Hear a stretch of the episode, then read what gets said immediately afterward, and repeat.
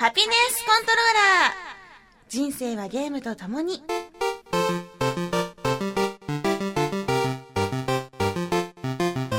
この番組は FPS から美少女ゲーム、さらには洋ゲームで、私 DJ ミスズの生きる糧となっているゲームについてご紹介。これ以上近づくな。こいつがどうなってもいいのか。やめて。セーブデータが入った USB メモリだけはやめて。そんなちょっと引くくらいのゲーマーである私のお気に入りを次々にご紹介します。たまにはゲーム以外のこともお話ししますが、大体が Z して。昨年の実績ホワイトデーに続き、今年はセーブデータホワイトデーがやってきました。ハピネスコントローラーレベル70になりましたお。なんだかこう新しい銃の位になるとすごく嬉しくなりますよね。えーここまでね、聞いてくださった皆さんありがとうございます。さて、オープニングでもちょっと話題にしましたが、恐ろしい事件でしたね。先週のことでしたね。もう今年のホワイトデーはどんな事件も起きないだろうって。まあ大丈夫だろうって。笑ってたんですよ。はい。そして、まあその収録が終わり、ホワイトデーになった日付が変わった頃、360の電源を入れるとなぜか USB メモリーを読み込んでないんですね。おお接触不良かなって思ってこう何も知らない私抜き差しをしたりおこの穴が嫌なら別の穴に入れてやるぜみたいな感じで違う差し込み口に入れたりしてもなんかこう読み込んでくれない。USB メモリーのセーブデータとタグが読み込ん読み込まない。でだんだんと、いや、これはちょっと異常事態かもしれないと気づいた私、顔は笑顔のままだんだんこう、色が、顔色が悪くなっていきます。冷や汗みたいなのがこう、たらりみたいな。いやいや、そんなことないよ、みたいな。で、まあ、結局のところ USB メモリーがね、破損しておりまして、セーブデータが2012年5月の分からなくなってしまいました。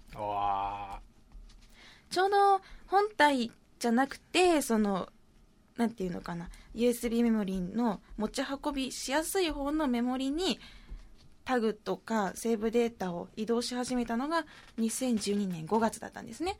まあ、イベントとか行くときに、セーブデータ欲しいときとかってメモリだけで済んだりとかするし、ね、そういうののために便利だなって思ってたんだけど USB メモリって書きえ書き込み回数の制限があるんですよね読み込んだり書き込んだり上書きとかすることでその制限に近づいていって最後に読み込めなくなるっていうのはもう決まりきった寿命だったんですけどそのことすっかり忘れておりましてまあそれが偶然にもホワイトデーにやってきたというわけなんです。まあ私はその一つのゲームを長くずっとやるってことはしてないんですけれどもなんでしょうね。スペックオプス・ザ・ライン。これのハードモードを必死でクリアしてやっとベテランモードができるようになった。そのベテランモードをクリアしたら実績が1000になる。というところまで来たのにまたハードモードを最初からやらないといけない。ベテランモードやるためにね。だったりとかなんかこう結構振り返るとああれも途中だったのに。あこれ途中で積んでたのに。みたいなことがすごい多くてね。なんか思い返せば思い返すほどどんどん落ち込んでしまってきますね。はい。ご愁傷様でした。で途中までというか先週話してたけどクリア目前だけどクライシス3ハードもちょっと難しいもんで最初からやるわみたいなこと言ってたけど、まあ、強制的にそれが行われたというね。ああ消えてるみたいな。最初からだ本当にみたいな。なんか悔しくて自分でさ最初からやるのはいいけど最初からさせられるってなんかムカつくよね。そんなことがありましたが気を取り直してとりあえず実績はね残ってるわけだしまあ新しい脳みそにいろいろ詰め込んでいくかと思って頑張りました。クライシス3、えー、ちょっと難しいモードでね無事にクリアをしまして、えー残すは最高難易度のスーパーソルジャーを頑張るというところまで来ました。なんか2年連続で消えちゃうって爆笑やね。うっせえなちょっと。笑い事じゃ持ないよ。ってる持ってる。さすがやな。外さないなすげえな。もう人がしんみり しんみりとちょっとおつやムードなのに。もうなんだ本当あリツイートしよっかなと思ったけどちょっとやめといたもん。かわいそうやろ。面白い。晒しもんにしたら。じゃあ来年何が起きると思う？なんですかね。何が消えちゃうかな。真っ白に。真っ白に。白くなる。うん実績ホワイトでセーブデセーブデータホワイトであと消えるもの何がある？360の電源とか。起動しなくなるみたいな。360ホワイトデーみたいな。黒かった本体がなぜか白くうーん。うーんもうちょっと来年のホワイトデーは起動しない。なんか彼氏とか作ってホワイトデーイチャイチャしとくわ。そうしなそうしな。そうしたいところですよ。ええまあ気を取り直してまたこれから新作はバンバン出るわけです。今日もですね、えー4月に発売されるナルト疾風伝ナルティメットストーム3と友達コレクション新生活 3DS のやつですねを予約してきました。私サイバーコネクト2のナルティメットシリーズすごくあの好きなんですよ。前もねすごいこう熱弁したことがあるんですけれども、すごくエフェクトに力が入っててアニメをここまで動かすことができるのかアニメなのにアニメじゃないみたいなすごいねあのトゥーンレンダリングの技術が本当に素晴らしいって惚れ込んだゲームだったんですよ。でナルト実はねあの全然途中までしかも序盤の方しか知らなかったけどそのゲームをやって、まあ、読みたくなるぐらいの面白さがありまして、まあ、それの新作がね出るということでちょっと買おうと思ってます。っていうか福岡の会社だからねやっぱ応援したくなっちゃうんだよね、うん。そして、えー4月25日に発売されるシュタインズゲートの新作とバイオショックインフィニット。この2本も予約してきました。だから4月はね4本ゲームを買うんですよね。忙しいですね。もういろいろ怖いですよ。積みゲーだったり財布の中だったり。怖いけれども。まあでもなんかありましたね。あの積むは一時の恥買わずは一生の恥というのを リスナーさんからツイッターで教えていただいて。いい言い訳を聞きましたね。積んでもいいじゃない。買うんだったらいいじゃないっていうところで買っていこうと思います。そして本日えーこちら3月21日お。ギアーズ・オブ・ウォー・ジャッジメントも無事にゲットしてまいりました。ソフトだけでなく先行予約特典のオリジナル T シャツ。あ T シャツまであるんだ。はい。これちょっと今日にでも着て写真をアップしたいなと思います。ギアーズ・オブ・ジャッジメント今ちょっとファークライ3を始めているので少し少しねあのやり始めるの遅くなるかもしれないけどギアーズ大好きなフレンドがいるので一緒に進めたいなと思ってます。ちょっと元気が出てきた。うん。新作の話だったりこう新しいソフトを目にするとちょっと元気が出てきますね。あのぜひ皆さんもたくさんのこの春新作が発売となります私がね買おうとしているソフト以外にも例えば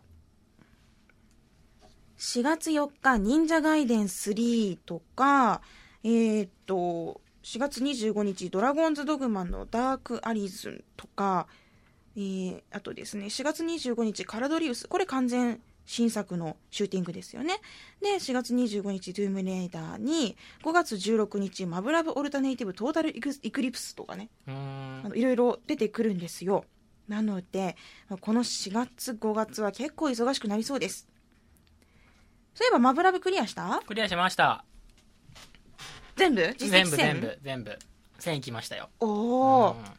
委員長かわいいね分かった？可愛さ。かわいいわ。最初さ全く可愛くない。なんだよこいつって思ってたけど、うんうんうん。恥じらいとか、うん。あと眼鏡を外した時の可愛さにやられるって典型的なねそうそうそうそう。眼鏡外したら美少女とかさもうどんだけ昔から使われてきた手法だよって思うけど まんまとやられるよね、まんまとですよ、うん、基本的にこうなんかイメージカラーが緑っていうのは可愛くないことが多いんだけど なんか可愛いんだよね。かわいいよ。ね。えいやーじゃあぜひ今度オルタネイティブ貸すからありがとうございます。時間空けないようにやってみてください。はーい。ティッシュ用意した方がいい。マジで？マジで。マジで。どういううんうんうん。どういう意味じゃない 涙拭けよ。拭くもんちげえよ。もうほんとやだこの人。もう。私ねこのこの人と話してると口が悪くなるから嫌なの。普段すごく普通に丁寧に喋る子なのに嫌なのね楽しみですね。もう。じゃあもうそういうわけで。というわけで今週もレベル70最後までお付き合いください。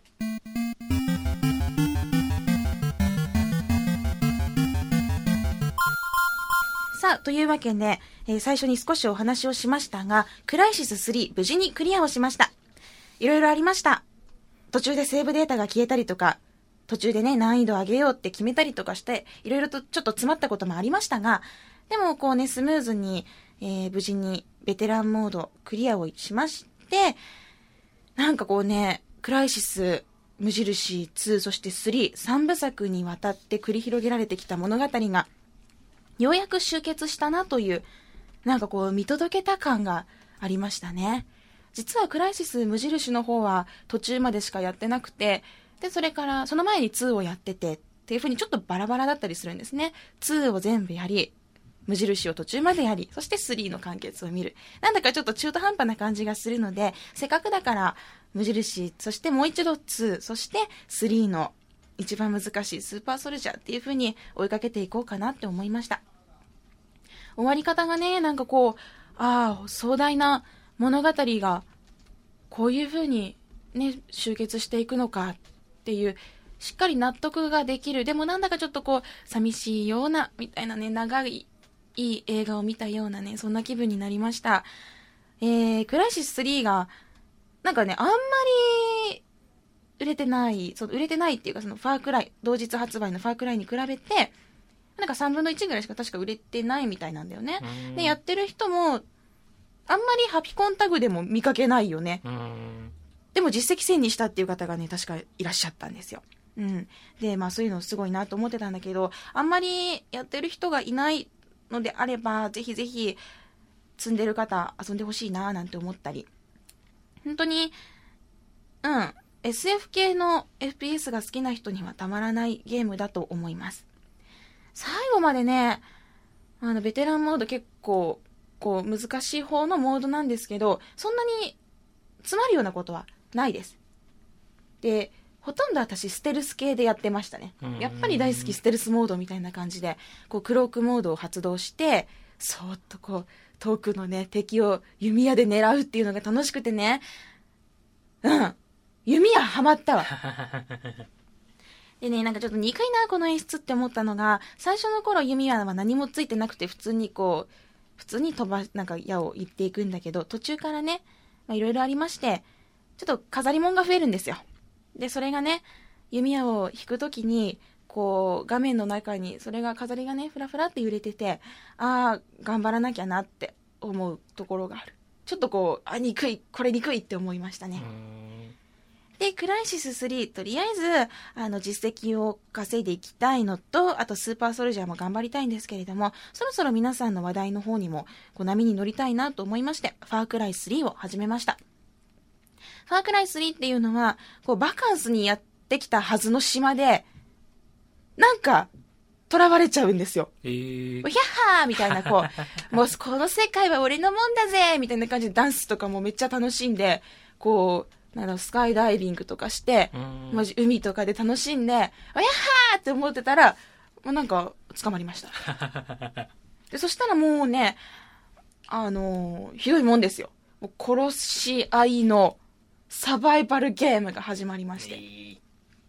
で、結構狂気の島ということでね、なんだか美しいはずの島がここまでひどいのかみたいな、その楽しみがあります。で、まだ始めたばっかりなんですけど、これ結構忙しいんですよね。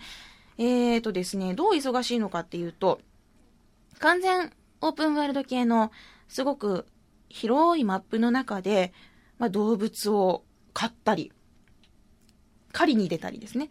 あの、ハントしたり、まあ、草木を集めたり、なんかいろいろこう、素材を集めていって、いろんな道具やら薬やらを作っていくんですよ。うんあ何これ、モンハンって思いましたね。なんかこれ、なんかガサガサガサってしてると、これ、モンハンしてんのかなみたいな。うんでもね、全然違うゲームだから。うん。しかし、こう、私、動物を殺すのってダメなんですよ。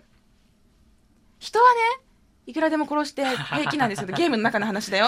いくらでもね、罪悪感は湧かないんだけど、全然平気なんだけど、動物をね、殺すっていうのがね、ゲームの中ですごい辛い。うんイノシシとかね、なんか鹿とかトラさんとかをこう、狩るんだけど、皮を剥ぐときにね、ごめんねって思う。なんかつぶらな瞳が動物ってこう何も悪いことしてないからね。うん。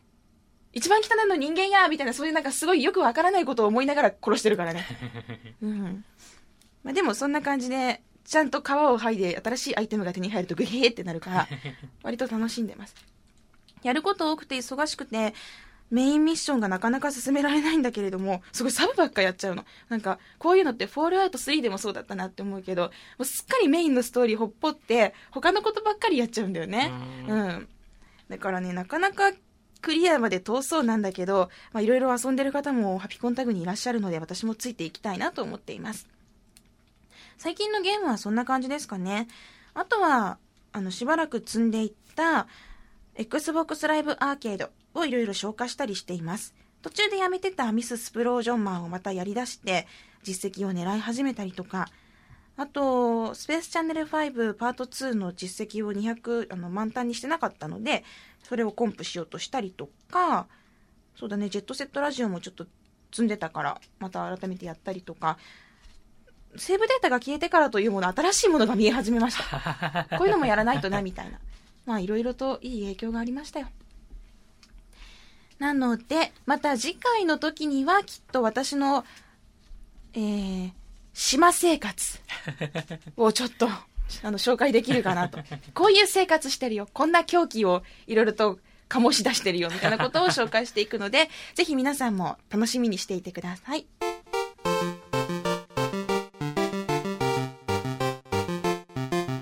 それでは皆さんからいただいたメッセージ紹介したいと思います。最初はナビーさんからです。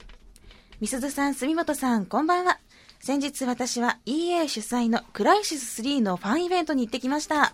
内容はこれまでクライシス3の公式サイトで様々な PR 活動をしてきた、かなり成功にできたナノスーツを着たプロフェット隊長のこれまでを振り返ったり、ゲストで来日したクライシス3プロデューサーのマイク・リードさんのゲームに関するお話や、来場者でのエキシビジョンマッチといった内容でした。腕がないので対戦には参加しませんでしたが、とにかくでかい、190センチ近くありそうなプロフェット隊長と記念写真が撮れていい思い出になりました。ちなみにゲームの方は、今スーパーソルジャーで、スーパー、うん、そう、そう、ちなみにゲームの方は今スーパーソルジャーでキャンペーンクリアを目指してやってます。みすずさんはもうクリアしましたか？というメッセージいただきました。えーとですね、このクライシス3のイベント全く知らなかったんですけど、実はその開催された日にね、偶然写真を見かけて、あ、こんなイベントあったんだって思ったんだけど、その写真にね、本当にでかいプロフェットが写ってるんですよ。えすごいかっこよかった。なんかさ、ヘイロー4の時とかもそうだったけど、こういうアーマー着てる人ってなんでかっこいいんだろうね。顔見えないんだけどね。っていうか、アーマーってかっこいいよね。あのね、なんかね、ギアーズとかのアーマーもいいんだけど、SF 系のさ、がっちりこう顔まで隠れたアーマーとかさ、いいよね。デッドスペースのさ、ないのかな？アイザックのアーマー着てるコスプレとか。ないかな？あれちょっと顔怖いよね。なんか乗りなよ。ー、わからない。そっか。そっか。そう、そういうもんなんですか？女子的にも。え、女子はアーマー萌えでしょ。あそう、そうか。そうなのか。女子は、女子はアーマー萌えでしょ。た、た、例えばだけどさ、このギアーズ・オブ・ワ・ジャッジメントのさ、この、この、これ見て。このアーマー。どう？かっこいいでしょ、かっこいいですね。あのーこれさ顔は全部隠れないけど、うん。うん、ちょっとこれサイバーメガネみたいな。すごいでしょ？これね、すごい筋肉ないと着れないんだよ。相当重いよ、これ。うん。もう見て、この、この、この T シャツのバカスさんのやつとか。すごいごついからね。多分体重とか、200何十キロか、あ、200何、身長200何十センチ、体重100何かあるでしょ。うん。かっこいいよね。こういうアーマー着れる系男子かっこいいよね。でもなんか時代は細マッチョが受けるらしいんだけど。100キロ超えが好き。いや、普通が一番。とりあえずなんか眺めたいけど、うん、なんか横にいたら、わあ、威圧感ってなるよね。へー筋肉の塊みたいな。プロテイン、タンパク質みたいな。いやでも、あの写真を見ていいなって思った。私もプロフェット隊長と写真撮りたかったので、やっぱ関東ずるいよね、こういうの。うん。羨ましいなと思いました。えー私もスーパーソルジャーをまたやろうかなと思っています。ナビーさんも、えー、対戦の方とかね、オンラインの方もあるけど、ぜひ実績1000を目指して頑張ってください。楽しいレポートありがとうございました。では、続きまして、えー、私がすっかり積んでいるデッドスペース3のキャンペーンをクリアしたよということで、ニンニンさんからメッセージをいただきました。みすずさん、こんにちは。デッドスペース3のキャンペーンをソロプレイでクリアしました。2013年2月5日発売、ジャンルは TPS、例によって日本版は存在しません。1、2と変わった点は、キャンペーンモードで別のプレイヤーとオンラインでコープできるようになった。そして、ネクロモーフだけではなく、人間も敵として出てくるようになった。マシンガンやグレネード、ロケットランチャーなどで武装した人間とも戦うことになります。つまり、ネクロモーフとかはさ、手足が弱点だったりしたけど、人間の方は今度は頭が弱点ということで、きちんとね、こう見極めながら戦うことが必要なんですね。そして、L バンパーを素早く2回押すことで、ローリングによる緊急回避ができるようになった。これまでの、あの、アイザックさん、主人公アイザックさん、結構もっさりもっさり動く人だったので、まあ、こういう動きができるようになったのかって、どこで習ったんだろうね、アイザックさんね。ローリングとかできるようになったらしいですよ。他にも弾薬が1種類になった。武器によって異なる弾薬が必要になっていた前作までとは違い、インベントリーを圧迫する心配がなくなった。その他にも私が気になっているのが、パーツの組み合わせで武器を自作できること。スクラップからパーツを切り出したり、あ作り出したり、拾ったパーツを組み合わせることで様々な武器を作成できるようになりました。と。で、これ、ちょっと忙しそうにも感じますよね。私結構ね、あの、武器をカスタマイズしていく系は好きだけど、めんどくさくなっちゃうところがあったりして、とりあえずスコープつけて、サイレンサーつけて、あとマガジン増やしときゃいいや、みたいな、そんぐらいのことしかしないんですけど、まあなんか、最初はね、頑張るんだけどね、だんだんこうやらなくなっていくっていうのがこの武器のカスタマイズ系なんですよ。でも、まあ、せっかくなので、デッドスペース3の方でも挑戦したいなと思っています。ただ、作成した武器が有効かどうかは実践するまで把握しづらいらしいです。ふーん。まあ、こういうふうにね、いろいろとこう変わった点を教えていただいたんですけれども、最終的にニンニンさんの印象としては、悪くはないのですが、だんだん独自性が薄れてきて、よくある TPS とあまり変わらなくなってしまったという感じです。特に残念に思ったのが、敵が出現する緩急がゲーム性と合っていなかったということ。全く敵が出てこないシーンが続いたと思ったら、ある地点では突然複数のネクロモーフが押し寄せるというシチュエーションに多く遭遇しました。デッドスペースはこれまでの TPS と違って弱点を頭部や胴体といったところではなく、獅子を切り落として移動力、攻撃力を削ぎ落とすところに設定しています。これによって狙って撃つことをより重要にするに成功していたと思うのです。ところが、一度に多数の敵が迫ってくるため、特定部位を狙う暇がなく、炸裂系の武器で投げ払う方が楽になってしまっているのです。精密射撃を狙うことが有利に結びつかなくなってしまうことで、デッドスペースらしさがなくなってしまったと強く感じる結果となってしまいました。システム部分が1の時点で完成されているので、マイナーチェンジにとどまってしまうのは仕方がないことではありますが、少々残念。しかし、1、2と追ってきた方には十分楽しめる内容だと思いますので、3も試してみてください。以上、今週21日はギアーズ・オブ・ウォー・ジャッジメント、22日はラブシック・パピーズというガチムチからムチプリのコンボに困惑しているニンニンアウト。ありがとうございます。えー、デッドスペース3、そうですね、ニンニンさんのおっしゃるように、確かに独自性が少なくなってしまった。これまでのデッドスペースの雰囲気とは少し違う。なんだか普通の、普通の TPS になってしまったっていう意見が結構多くあります。普通の TPS っていうのが、そのまあ、ホラーっていうよりも、なんだかちょっとこう、クリーチャーがまあまあ押し寄せてくる。精神的に追い詰められるような、そういう怖さがあんまりないっていうことですね。で、そのゲーム性として戦いやすさとかはすごく上がったんだけれども、これまでのすごいこう、怖い感じなんか、どうしたらいいのかわからないような、進みたいような、進みたくないような、そういう怖さっていうのが、ちょっと少なくなってしまったらしいです。確かに、暗闇の中で、1体の敵がこう襲いかかってきて、本当に1対1なんだけれども、ちゃんと狙って撃たないとこっちがやられてしまうっていうことがこれまで多かったんですね。だからこそ、その、獅子を狙う。手足を切り落として、頭じゃなく、移動をさせないようにするみたいな感じで狙っていくのが楽しかったんだけれども、確かに大量に出てくるとなると、もうそれは狙うよりもね、爆発させる方が良くなってしまうので、その、狙うぜっていう緊迫感っていうのはなくなったのかもしれません。まあ、私は実際にまだやってないので、どういう感想を持つかわからないんですけれども、でも変わった点だったりとか、いろいろとすごく参考になりました。私も、しっかりね、デッドスペース3積まずに遊ぼうと思います。まあ、2から積んでるんだけどね。2からなんだけどね。2はね、すごい面白いらしいよ。うん。私のフレンドやリスナーさんの情報によると、1よりも2の方が好きっていう方がいらっしゃいますね。私も頑張ろうっと。そして、えー、ニンニンさん、ラブシックパピーズ、ようやく、もう明日22日発売となりました。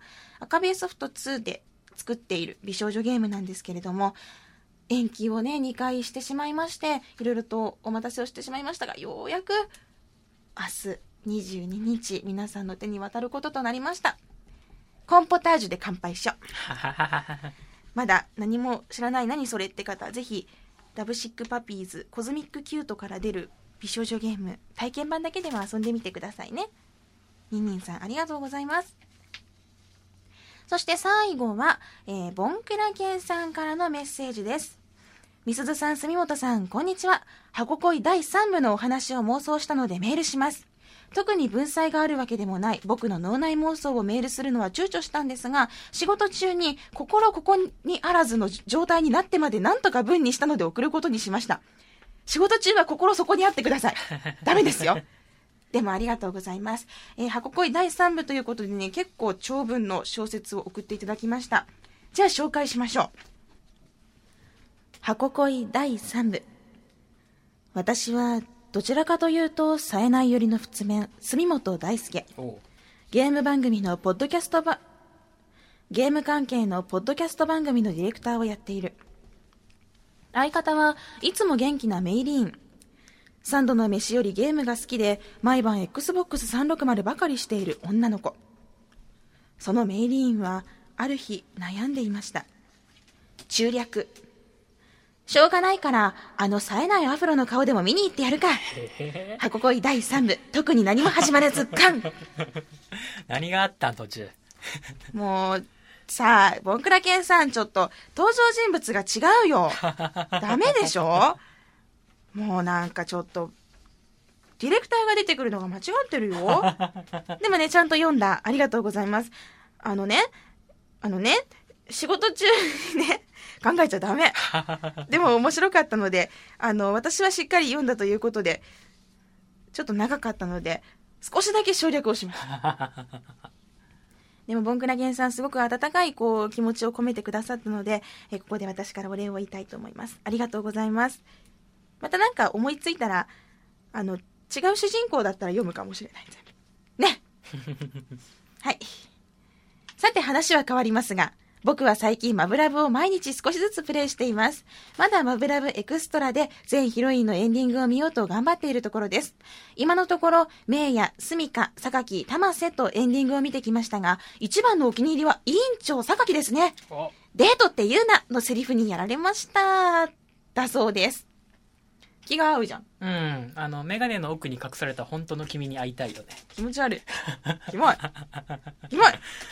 キモもう。でもね、あの、委員長の良さっていうのは本当に、その委員長ルートに入らないとわからないところがあるんですよね。一生懸命で、私がちゃんとやらなきゃっていうすごい思いがあったりとかして、すごい背伸びしてるんですよ。本当は年相応の女の子なのにね。で、メガネ外すと、すごいこう素直で可愛かったりするのに、なんだろうこういつも気を張っちゃっててもうちょっとこうのんびりやればいいのになってもう少し要領よく生きればいいのになっていうところがほっとけないなと思います。一番彼女にしたいのはそうだね。名ヤもいいんだけど私は彼女にするなら墨がうっさいもんな最初。うん委員長かもな。お料理うまいじゃん。うん、うん、だってなんかほら、お料理対決とかいう時にさ、委員長すごかったよね。うん、前日から用意してくれたもんね。うん、もうその気持ちがたまらない。メイヤはお金持ちだから不自由はしなそうだけどなんか大変そうだから。個人的に好きなのはメイヤで実際にじゃあ結婚するとしたら委員長ですね。ちょっとこういうふうに考えると面白いですよね。うん。誰嫁にしたい？うーん悩みますね。委員長いいけどな。でもまあスミカが一番好きやしなですね。スミカだとまあ飽きはしないかもね。うん。ただなんかううるさい気がする。あの触覚をこうもてあそびたいよね。ああわかるわかる。やめてよとか言ってピーンってなるのとか多分可愛いよね。うん。でもスミカさなんかこうバラエティ番組見てギャーギャー笑いそうでちょっとうるさい イメージがある。なんかご飯食べたらこうゴロって寝てバラエティ番組見てキラキラキラキラ笑ってそうそう。ねこれ面白いよとか言いそうだし。うん。あとなんかうんどうなんだろうね。うん。疲れそう。めっちゃ可愛いんやけど。うん。まあこういうふうにいろいろ想像するのも楽しいものですが、えーボンクラゲンさんも少しずつこうクリアに向けて近づいてますのでぜひその最後のね「マブラヴアンリミテッド」の方も頑張ってくださいではでは、えーお仕事も頑張ってくださいね。それではボンクラケンさんゲームにお仕事にそして、えー妄想にと ぜひいろいろと楽しんでください。ありがとうございました。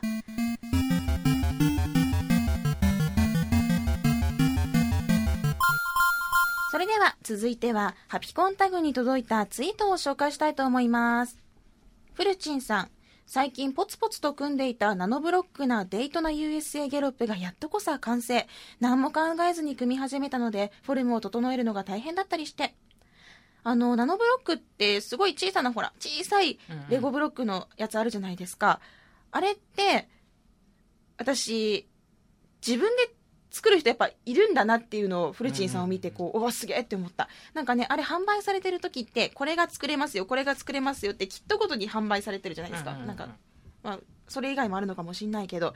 だからそういうそういうので遊んでるのかなって思ったんだけどオリジナルでさレゴとか作れるのって本当すごいと思う。うん、あれ本当細かいからあの外す用の道具とかいるんですよね。そうなの？うん、すごい細かいねブロックは手じゃ外せないからこの道具を使ってみたいなんかドット職人と同じあれを感じるよね、な、うん。私ねマインクラフトやってて思ったんだけど立体をね空なんかこう空間の中で立体を見るのが力がないかもしれない。なんかこうねよしじゃあ今から家作るぞって思ってどんどんこう壁をブロック立てていくんよマインクラフトで。そしたらね、最後に曲がった時になんかね壁にぶつかるんよ。あれ？これ正方形じゃなくなってるみたいな でなんかこう屋根作るぞってなったらねずれとんよ。なんかいろんなところがずれて欠陥住宅が出来上がるんやけどなんでかな？そういうのが認識できてない頭かわいそうな頭なんかな？うんそうじゃない？やっぱり？だと思った。やけんね私レゴブロックとか多分できないと思うの。うん。その物体を立体的に見る力がないかもしれない。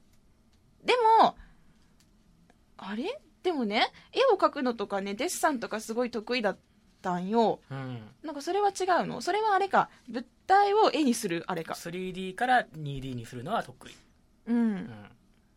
ん、難しい。だからなんかすごいなって思いました。本当にねフルチンさんすごい作品あげれあげられてたのでぜひ気になる方ちょっとこうタグを遡ってみてください。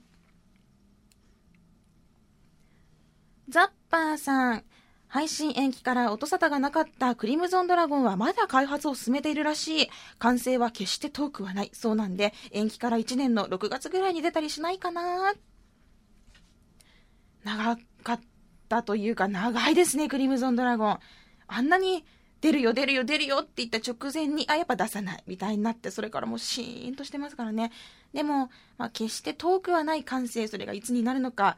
その頃に何に合わせてくるんだろう。なんか計画的延期な気がしなくもないですよね、こううん本当は完成してるんだけれども何かに合わせて出しそうな気がする。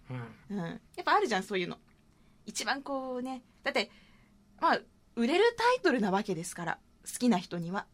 しかもご新規さんももしかしたら入ってくるかもしれないタイトルだから、まあ、でもねいい時期に出してほしいですよね。どうせならやっぱり人気が出てほしいな。白熊さんハピコンレベル69視聴カラドリウスは興味があるというかシューティングは全部買っているので当然買うんですよ。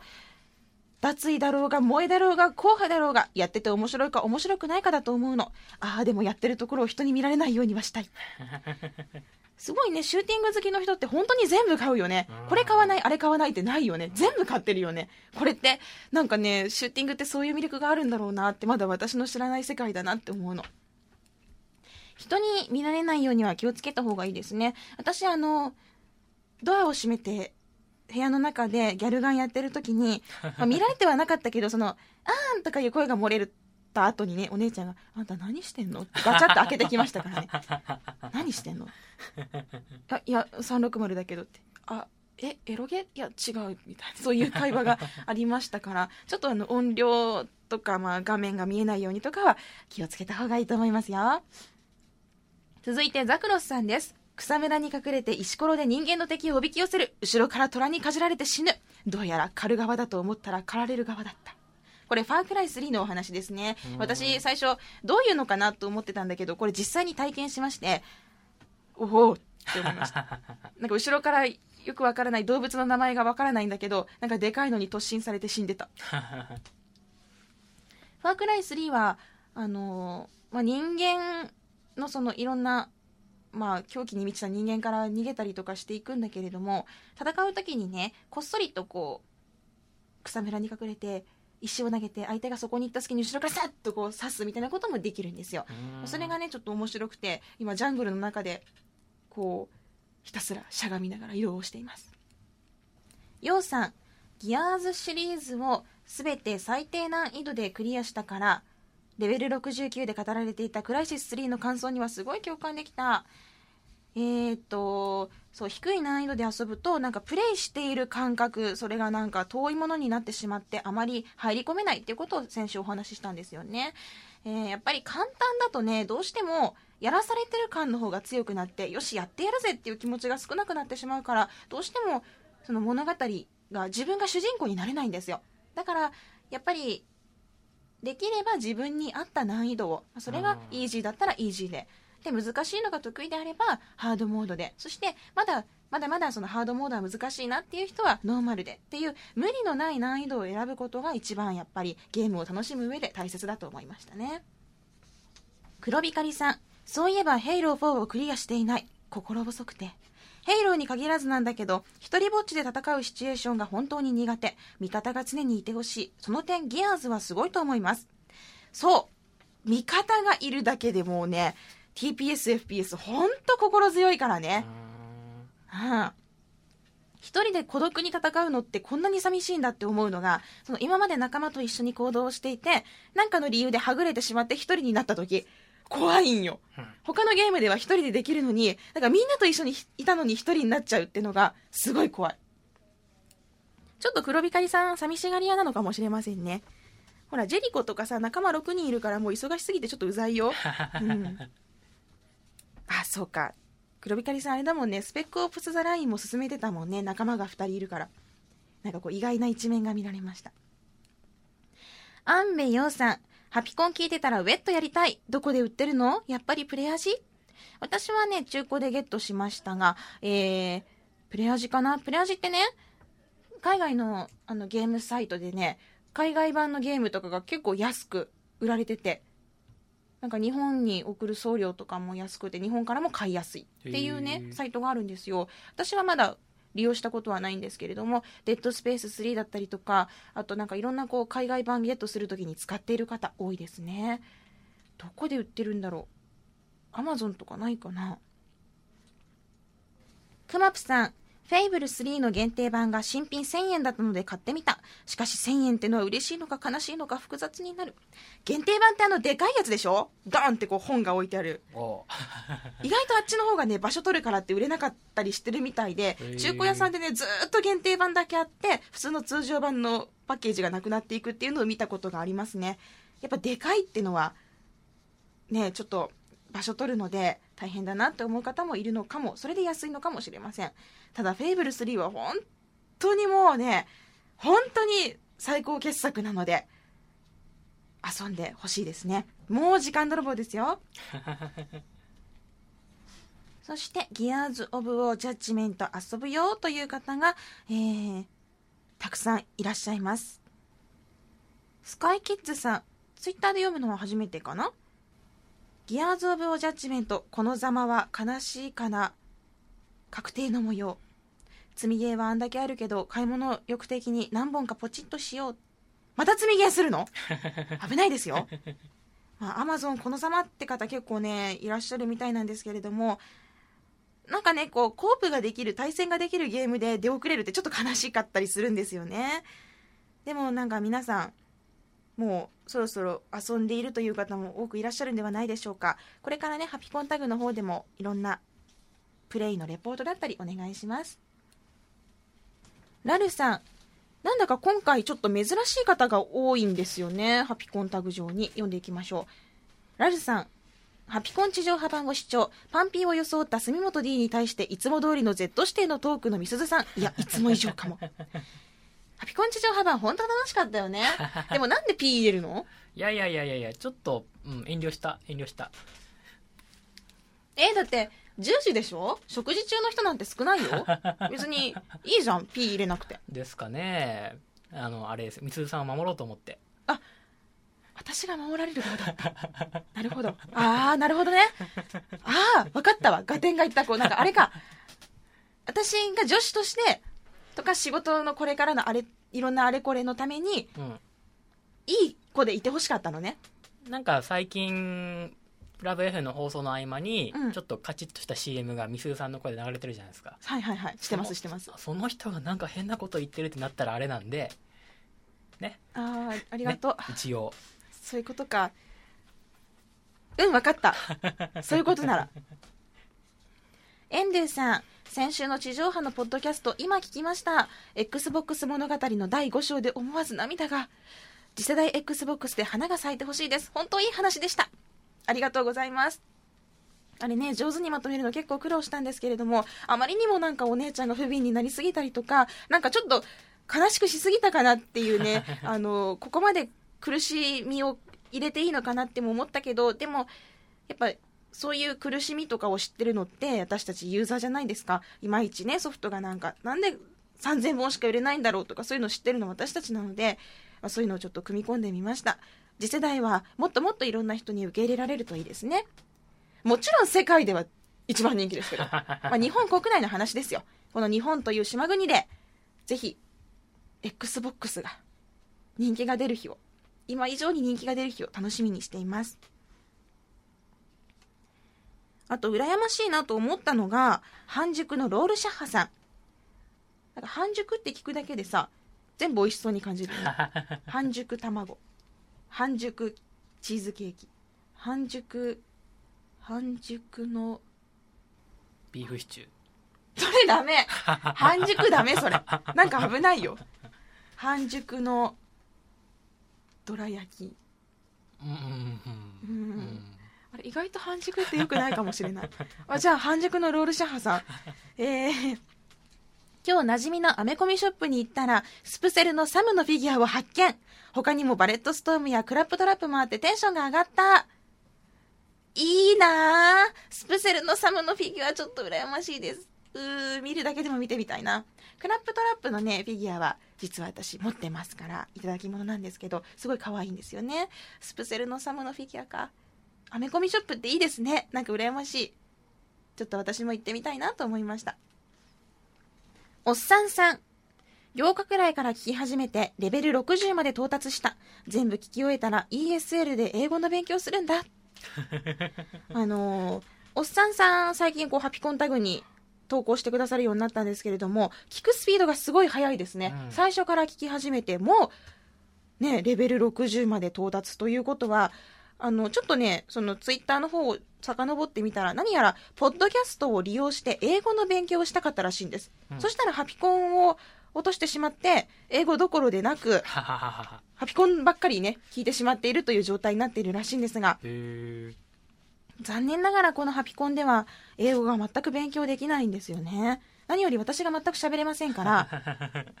同じラブ FM のポッドキャストでダリルのエブリデイイングリッシュっつうのがあるんでよかったら聞いてください。宣伝された。あ それはでもちゃんとした英語の番組でなんだろうあの日常会話とかが多いよね。あのー外国から来たお客さんを、えー紹介して回るみたいな感じですね。ふんふんふんふん。なるほど。まあ私はあんまり英語は興味ないんですけど。ね。残念ながら。じゃあおっさんさんぜひ頑張ってレベル70まで到達したら英語の勉強の方も頑張ってくださいルナシーさん今日もハピコン聞きながら出発の時間を待つ電車かな？ねレベル70もいつ聞いてくださるのかな？朝なのかな？とかこう想像しますねでは、えー最後はヒロさんからのツイートです。初投稿です。荒木さんのあの名言を Xbox を知らない友人に LINE でチャットしたものをボケてというサイトにと発、えー投稿いたしました。気になる方はアクセスしてください。ボケてで検索するときは荒木みすずと入力すれば出てきます。とのことです。最近ボケてってはいあのサイト流行ってますよね。うん画像のお題があって、それに、あの、ユーザーさんが何か一言付け加えて、うまくボケるという、なんかよくテレビ番組でありそうなものをサイトでやってしまうという、あの、ポータルサイト、なんかすごい面白いところなんですけど、それがね、大人気で。で、その中で、私のボケ手が、テーマがね、お題として出されたようです。えー、ちょっと見てみました。ヒロさんが360を知らないその友人と LINE でね、Xbox360 は携帯ハードだよねっていうことを話している。そのシーンを投稿してあります。で、それの、それをお題にしてボケるというものなんですけれども、Xbox360 って携帯ハードでしょうって言ってるそのお題に対して、携帯するにはハードだけどっていうボケが来てるんですよ。ちょっとこれうまいなって思いました。まあ、こういう風なね、あの、お題が出てるので、ぜひ皆さん、ボケての方もチェックして、なんかいいボケがあったら投稿してみてくださいね。でもなんかこうね、こうこういうところで名前が出るって、こうちょっとくすぐったいような気持ちがありますよね。こう、おーみたいな。おーちょっと、ちょっとなんか知られたかなみたいな。えー、嬉しいみたいな。それちょっとなんかくすぐったい気持ちになりました。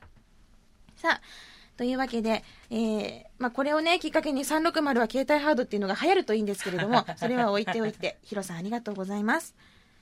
今週もたくさんの、えーメール、ツイートをいただきました。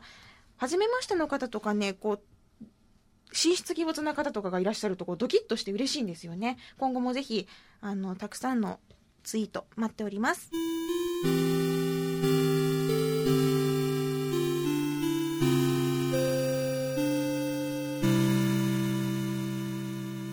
私今日からまた鹿児島です。お、お疲れ様です。もうね、出張すごいんですよ。えっ、とね、まずね、先週から鹿児島3泊、で、福岡3泊、鹿児島2泊、福岡1泊、東京4泊か5泊、福岡2泊、長崎大村に5泊。もう、てんてんてんてんてんって感じでさ、携帯ハードがはかどるはかどる。うん。もう、右腕、なんかね、見て、ここね、左手のね、この手のひらのさ、ここのとこ、なんもないのに、右手のとこだけ豆ができてるんですよ。わかる？なんか、硬いの、ここだけ。何？キャリーケースを引っ張りすぎて？う。そへう。なんか女子なのにさ、右手だけ、なんか、ちょっとね、あの、なんか硬くなってるんよ、皮膚が。ーもうちょっとすると左手親指もそうなってくる。そうやね。こう、こうスティックのこう倒しすぎ、ガリガリしすぎで、だんだんここにこう豆が出てくるかもしれない。親指の腹に。なんかね、ちょっと切なくもなりますよね。絶対右腕だけ太いだろうしね。モリって、あ、なんかこう、握力強そうだよね。右だけとか。まあ、そういう弊害はありますけれども、やっぱり360はどうしても外でもやりたいということで、元気に鹿児島、東京、そして長崎の方も連れて行きたいと思います。ではそろそろエンディングです。番組の最新情報はラブ f m のウェブサイトからチェックしてください。URL は lovefm.co.jp、http コロンスラッシュスラッシュ lovefm.co.jp です。パソコンかスマートフォンからアクセスすると、ポッドキャストのコーナーがありますので、そこからハピネスコントローラーを選択してください。メールフォームや私、ミスズのブログへもリンクしています。ちょっとはしたないものをあげました。最近。ぜひチェックしてもらえると嬉しいです。スペックオプスザラインで聞こえてきた空耳についてなんですけれども、まあくだらないんですけど、ちょっとスッキリしたので、投稿しました。アップしました。ぜひ見てください。ツイッターのハッシュタグは、シャープハピコン、シャープ HAPICON。番組に関することをつぶやくときにはぜひ使ってください。ということで、今回はここまでです。ハピネスコントローラー新しい数字になりました。レベル70。お相手はみすずでした。また次回をお楽しみに。ハピコン。50G。記憶喪失なんて、ものともしない。Love FM Podcast. ラブ f m のホームページではポッドキャストを配信中スマートフォンやオーディオプレイヤーを使えばいつでもどこでもラブ f m が楽しめますラブ FM.co.jp にアクセスしてくださいね Love FM Podcast.